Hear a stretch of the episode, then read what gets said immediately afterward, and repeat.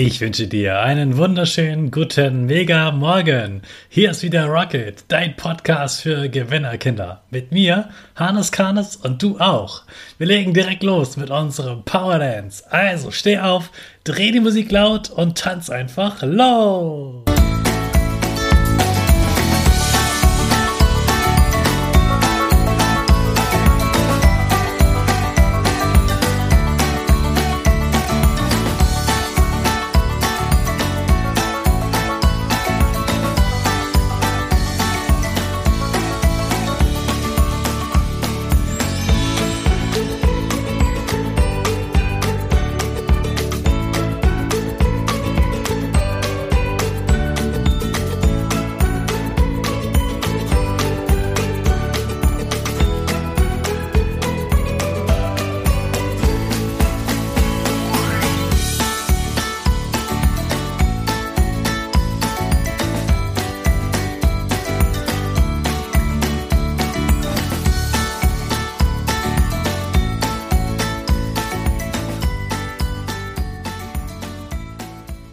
Super, dass du wieder mitgetanzt hast. Jetzt sind wir alle wach.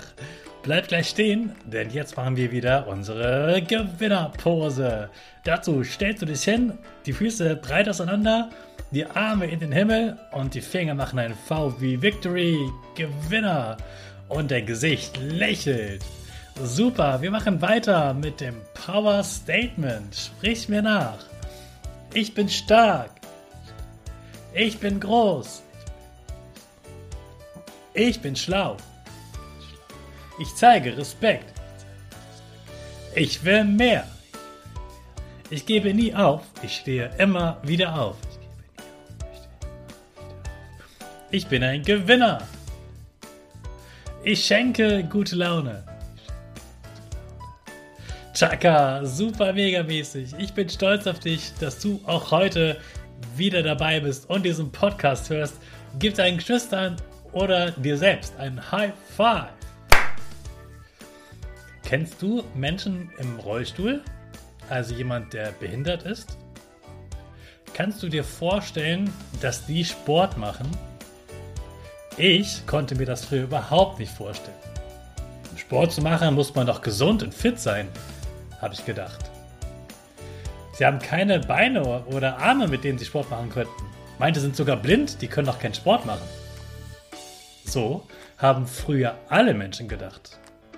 Dann aber hat ein Arzt in England, der viel mit Behinderten gearbeitet hat, bemerkt, dass viele seiner Patienten doch Sport treiben und dass ihnen das richtig gut tut.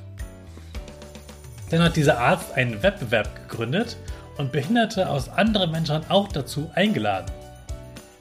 Es kamen immer, immer mehr Sportler, sodass vor 60 Jahren die ersten Paralympics, die olympischen Wettkämpfe für behinderte Sportler, stattfanden.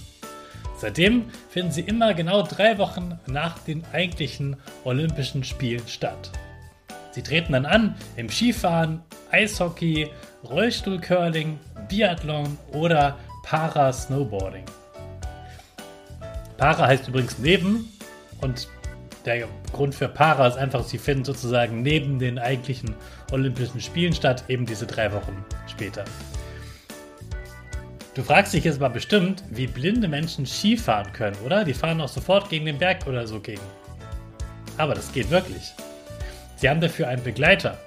Und dieser Begleiter fährt mit ihnen mit und sagt ihnen genau, dass eine Kurve kommt, in welche Richtung die geht und wie scharf diese Kurve ist.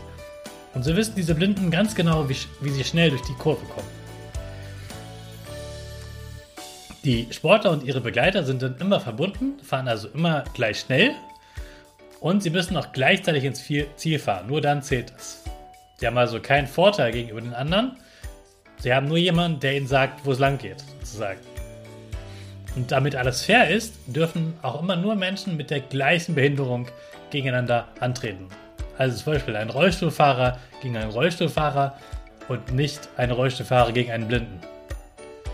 Also ich finde es total beeindruckend, wie stark behinderte Sportler sind. Die jammern nicht rum, die sagen nicht, oh Mann, ich bin zu klein, hm, ich bin behindert, ich kann gar nichts machen. Nee, im Gegenteil. Viele kommen erst durch ihre Behinderung drauf, auf die Idee, Sport zu machen.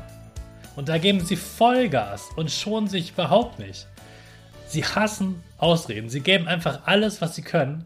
Und viele geben viel mehr Vollgas als Menschen, die nicht behindert sind. Ich ziehe mein Cap vor den behinderten Sportlern. Ich hoffe, du auch. Und ich hoffe, dass du auch immer Vollgas gibst. Also starten wir jetzt mit Vollgas in den neuen Tag. Unsere Rakete. Alle zusammen. Fünf,